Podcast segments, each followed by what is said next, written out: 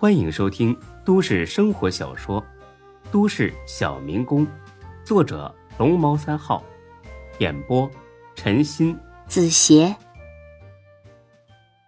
第四百八十七集。张二狗说：“正所谓知己知彼，百战不殆。这，你能不能别拽文呐？听不懂，你说的直白点儿。”哎呀，这没文化真可怕呀！我的意思是说呀，首先呢，咱们得清楚明确的了解到自己到底有什么资本。呃，孙志啊，你先说说。咱们在座的人，就是最大的资本。呃，虽然有点拍马屁的嫌疑，但是呢。我赞同你的说法，呃，大家可以看一下啊，任何一个成功的企业家，周围都有一群志同道合的伙伴呃，举个例子，就比如说丁坤，他本身就足够优秀了，手底下还有沈金虎、韩翔、大飞等得力的助手。我相信。这就是他能成功的几个重要因素之一。呃，拿到咱们这个团队来说呀，呃我再次声明一下，我可不是拍马屁。天师啊，你咋这么多废话呀？你快点说行不行啊？挑重要的说。啊，呃，拿到咱们这个团队来说呀，呃，孙志当然是老大。而且，他也完全具备一个优秀的老大应有的品质。嗯，我我觉得 这部分呢，可以说的详细一点啊。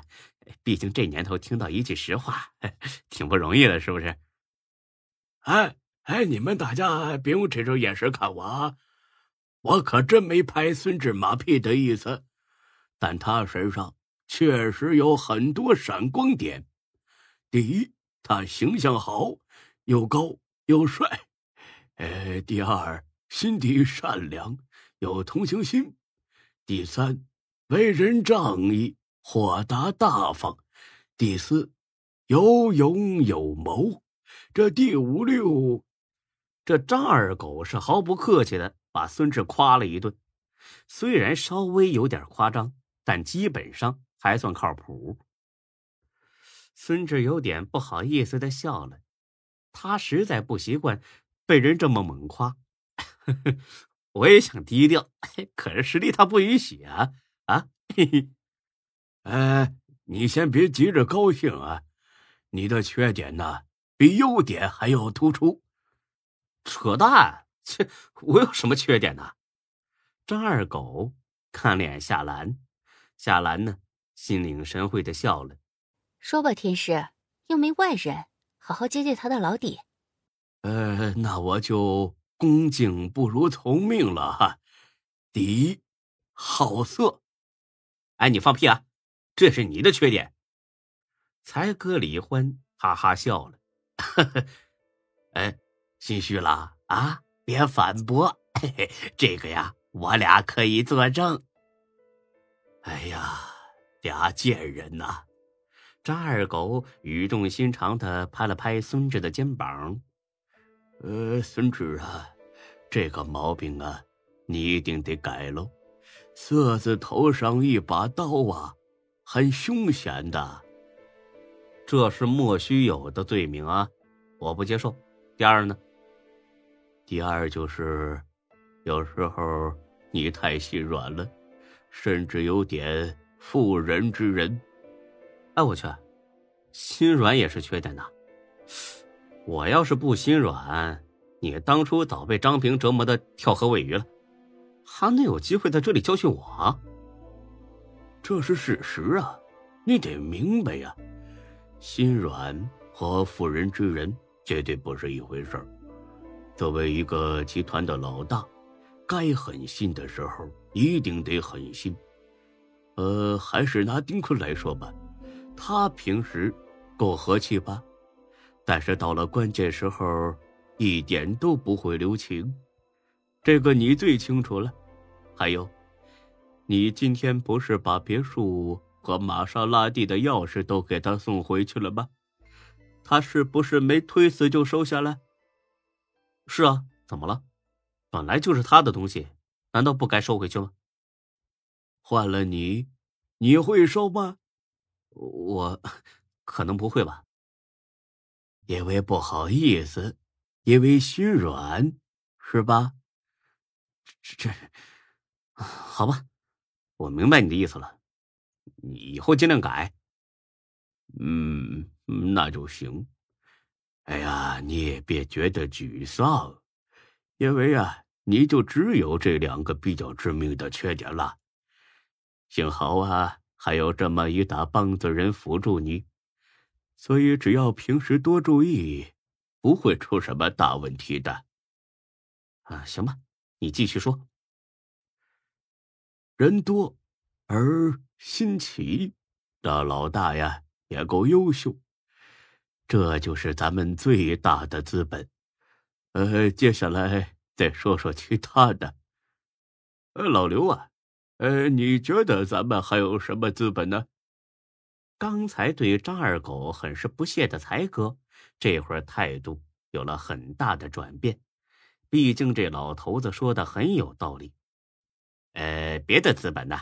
哦，店面，咱们呢有三个店面，又有人又有店，这才能做生意嘛，是不是？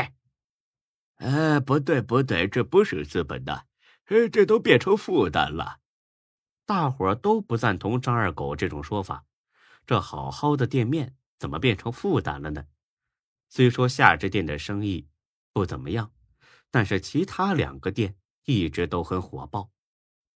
啊，我明白了，你是说夏之店是负担对吧？不赚钱，光赔钱是不是？呃，恰恰相反，我说另外那俩店呢是负担。天师啊，别故弄玄虚。我们可不是好忽悠的呀！那俩店生意火爆的很，怎么可能是负担呢？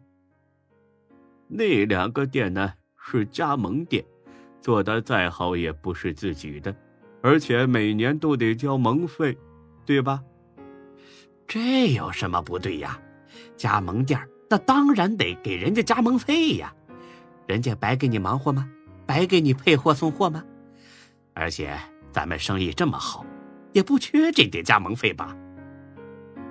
呃，生意是很好，是不缺这点加盟费，但是这两个点最大的危害就在于，会磨灭咱们的斗志和野心。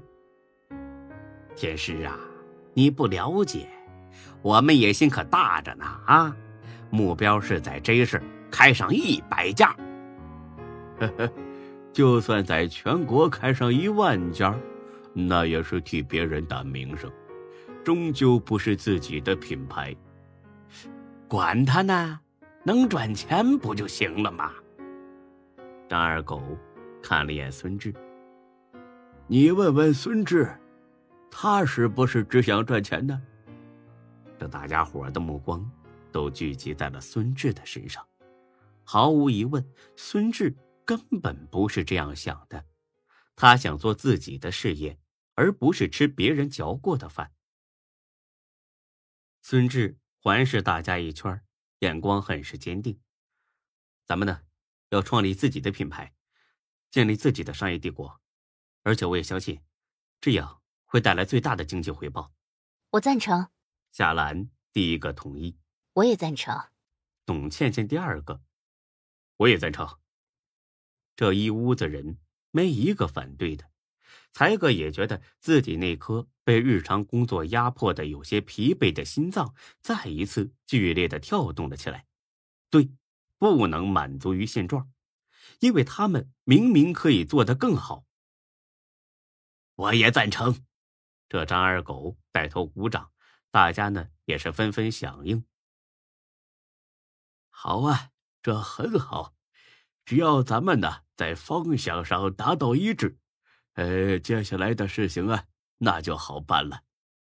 孙志很是感激的看了眼张二狗，本以为这糟老头子满脑子都是安度晚年，真没想到他能呕心沥血的给自己规划人生和事业的蓝图。有那么一瞬间，孙志甚至觉得这张二狗就是老天派来帮助自己开疆扩土、建功立业的国师。天师，你说吧，咱们该怎么办？见孙志如此信任张二狗。很是高兴。第一，尽快呀，把那两个店转出去。大家虽然情绪高昂，但是真的接受不了这个提议。那俩店的营业面积虽然不大，但名声已经打出去了，而且利润很是可观。这么做无异于自断财路。更重要的是，现在所有员工的工资都靠这俩店撑着。如果转了出去，那大家都得喝西北风啊。理由呢？刚才说了，这是加盟店，做的再好啊，也是替别人打名声。而且这俩店营业面积都不大，就算生意再火爆，也有一个接待的极限。